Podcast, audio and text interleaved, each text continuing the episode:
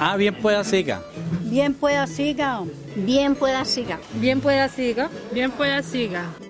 Bienvenidos y bienvenidas una vez más a nuestra galería, un lugar que tiene un montón de productos, pero sobre todo tiene un montón de historias. Y sin lugar a dudas tiene mucho, mucho que ver con lo que somos como tulueños y tulueñas. Hola Mario, ¿preparado para hablar de la galería el día de hoy? Hola Lufe, sí, claro que sí. Esta vez estamos preparadísimos para conocer un tema muy interesante eh, sobre la dinámica económica que se desarrolla al interior de la galería y cómo ésta aporta y se nutre al mismo tiempo de la ruralidad. Bueno, Tuluá es corazón del valle porque acoge a todo el centro del valle, acoge a todas las personas que, que, que de una u otra manera nos visitan.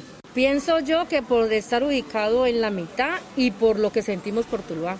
Es algo que, que lo que pasa en Tuluá nos duele porque tenemos sentido de pertenencia. Eso para mí es, por eso se le llama corazón del valle.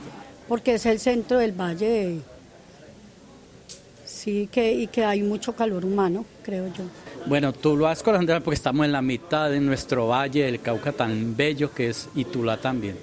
Porque debido a la forma que tiene el departamento del Valle, Tuluá está ubicado como en el sitio como si fuera el corazón. En el lugar que...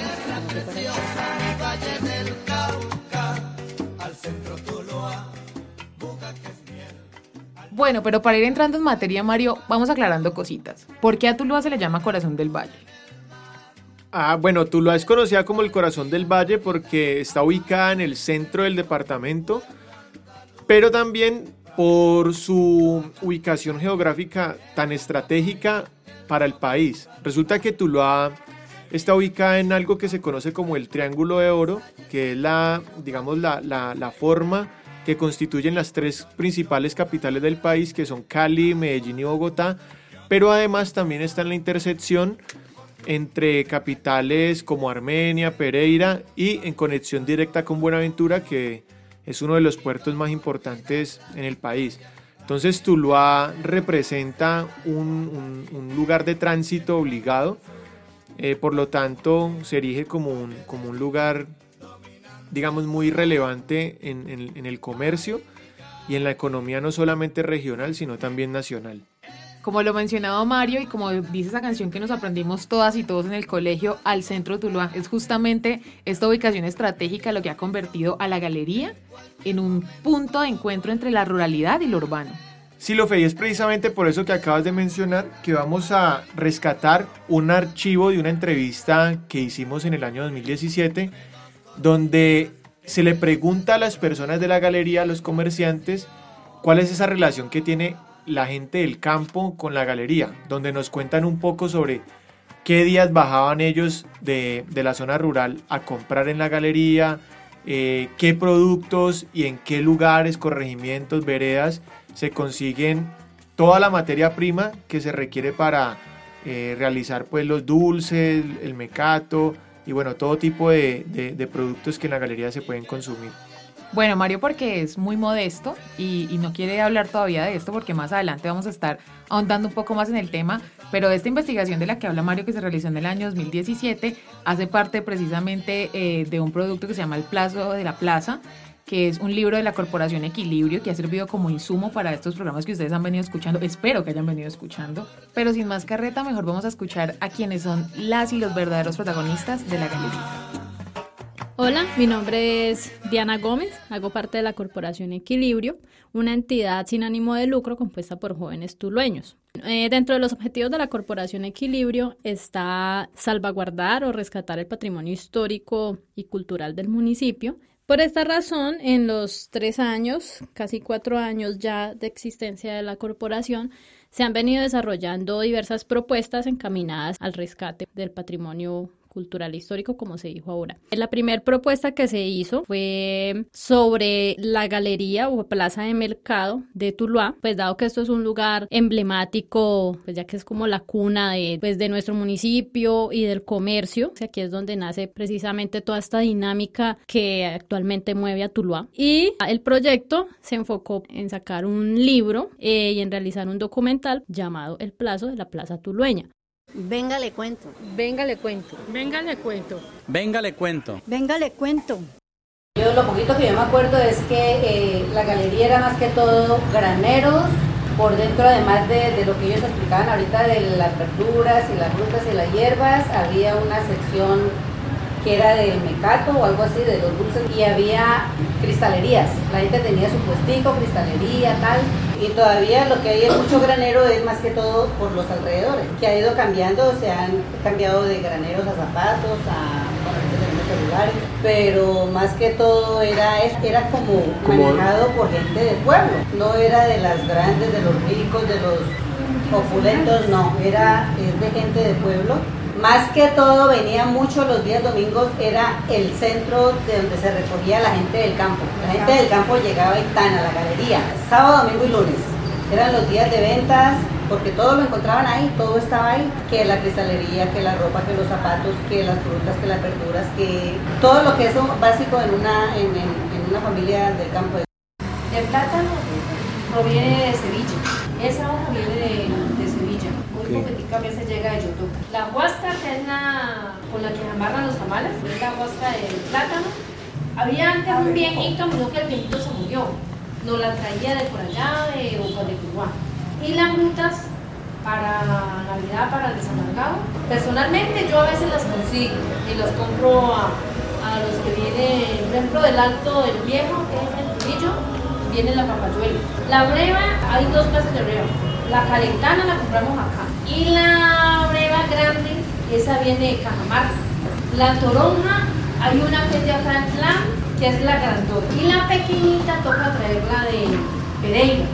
Y si la naranja agria, esas cosas sí las traemos de acá, de, de- de acá cerca de los cerca de, de Boca, La Palmera, La Palmera. El mate es tradicional de Ibagué y del Cauca. Todos esos pueblitos de por acá que tienen que ver con Roldanillo, Trujillo, todos esos, todos esos vienen. La Grande, Zarzal, La Marina, Río Frío, Trujillo, Salónica. Portugal de Piedras. La galería fue el principal epicentro comercial en Tuluá, donde nace el comercio tulueño. Cuando arrancamos en el año 74, la galería había que pedir espacio para entrar, porque la gente era amontonada, con todas las ventas que tenía de frutas, de graneros, textiles, calzado, la parte de adentro y la parte de afuera, locales comerciales. Y nos acompañaba el pabellón de carnes, que era la venta de, de carne, eh, había ventas de queserías, de gallinas, ventas de plátanos, pescado, y había restaurantes que eran especializados en caldos de pajarilla. Entonces todo Tuluá llegaba aquí, los extranjeros llegaban, y lo primero que hacían era un caldo de costilla de, de- de pajarilla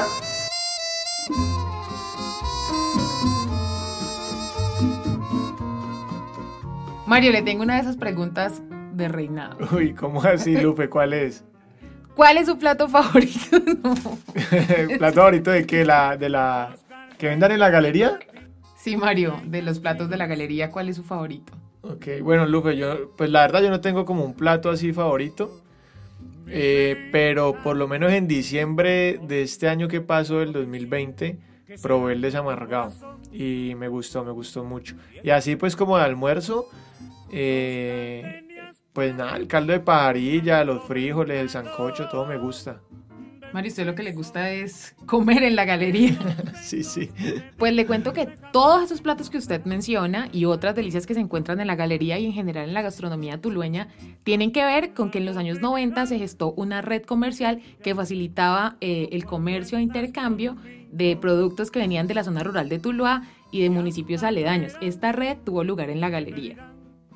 Sí, Lufe, entonces esto, esto demuestra ese importante vínculo que es la plaza de mercado o la galería, eh, no solamente con la zona urbana y la zona rural, sino con toda la región, porque por eso decimos que Tuluá es una ciudad-región, es el corazón del valle.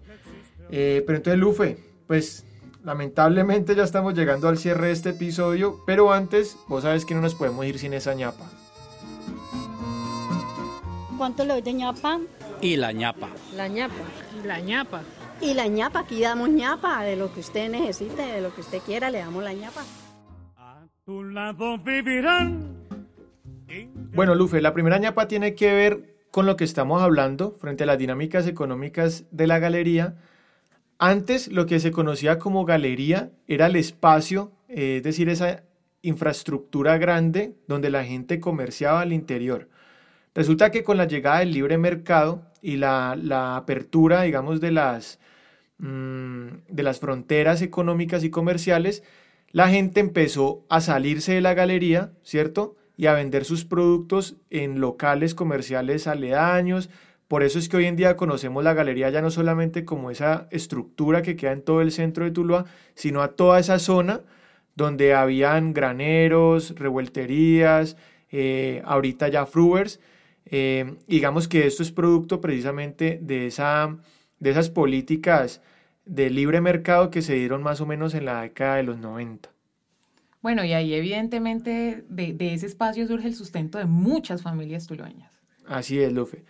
La segunda ñapa está muy relacionada con esta que, que, acabo de mencionar, y es que precisamente en esa década de los 90, eh, en el departamento o el archipiélago de San Andrés, eh, existía, digamos, una flexibilidad para, la, para el ingreso de, digamos, de productos, de electrodomésticos y mucha gente tenía como, como, digamos, práctica o costumbre ir hasta San Andrés y traerse electrodomésticos, productos a muy bajo costo porque no habían aranceles. Resulta que con la apertura económica ya al interior del país, en las ciudades empezaron a constituirse lo que se llamaban los sanandresitos, que era como la forma en que se les, se le llamaba, pues porque a San Andrés no tenía, digamos, esa, esa mm, eh, sí, ese, bloqueo económico, por así decirlo, o impuestos. Entonces, en Tuluá tuvimos nuestro propio San Andresito y por eso es que en la Galería de Tuluá hay un San Andresito, que se gesta precisamente en esa época de los 90 y donde empieza a llegar otro tipo de, mercancía de otros países. Bueno, Mario, esos San Andresitos eh, se construyeron por una iniciativa del Sindicato de Comerciantes de la Galería durante la administración de Gustavo Álvarez Gardiazabal. Y bueno, con esta información yo creo que vamos llegando ya al cierre de esta edición de Pregón de Plaza. Se cierran las puertas del edificio Galerías a la espera del timbre que anuncia el inicio de una nueva jornada. La invitación de siempre a visitar nuestra galería, a seguirnos en nuestras redes sociales, por ahí nos encuentran como Corporación Equilibrio y Sancocho Fest, y a estar muy pendientes de Pregón de Plaza, una iniciativa por la protección del patrimonio del municipio con el apoyo de Vercultura Viva. Gracias por estar ahí, nos escuchamos muy pronto.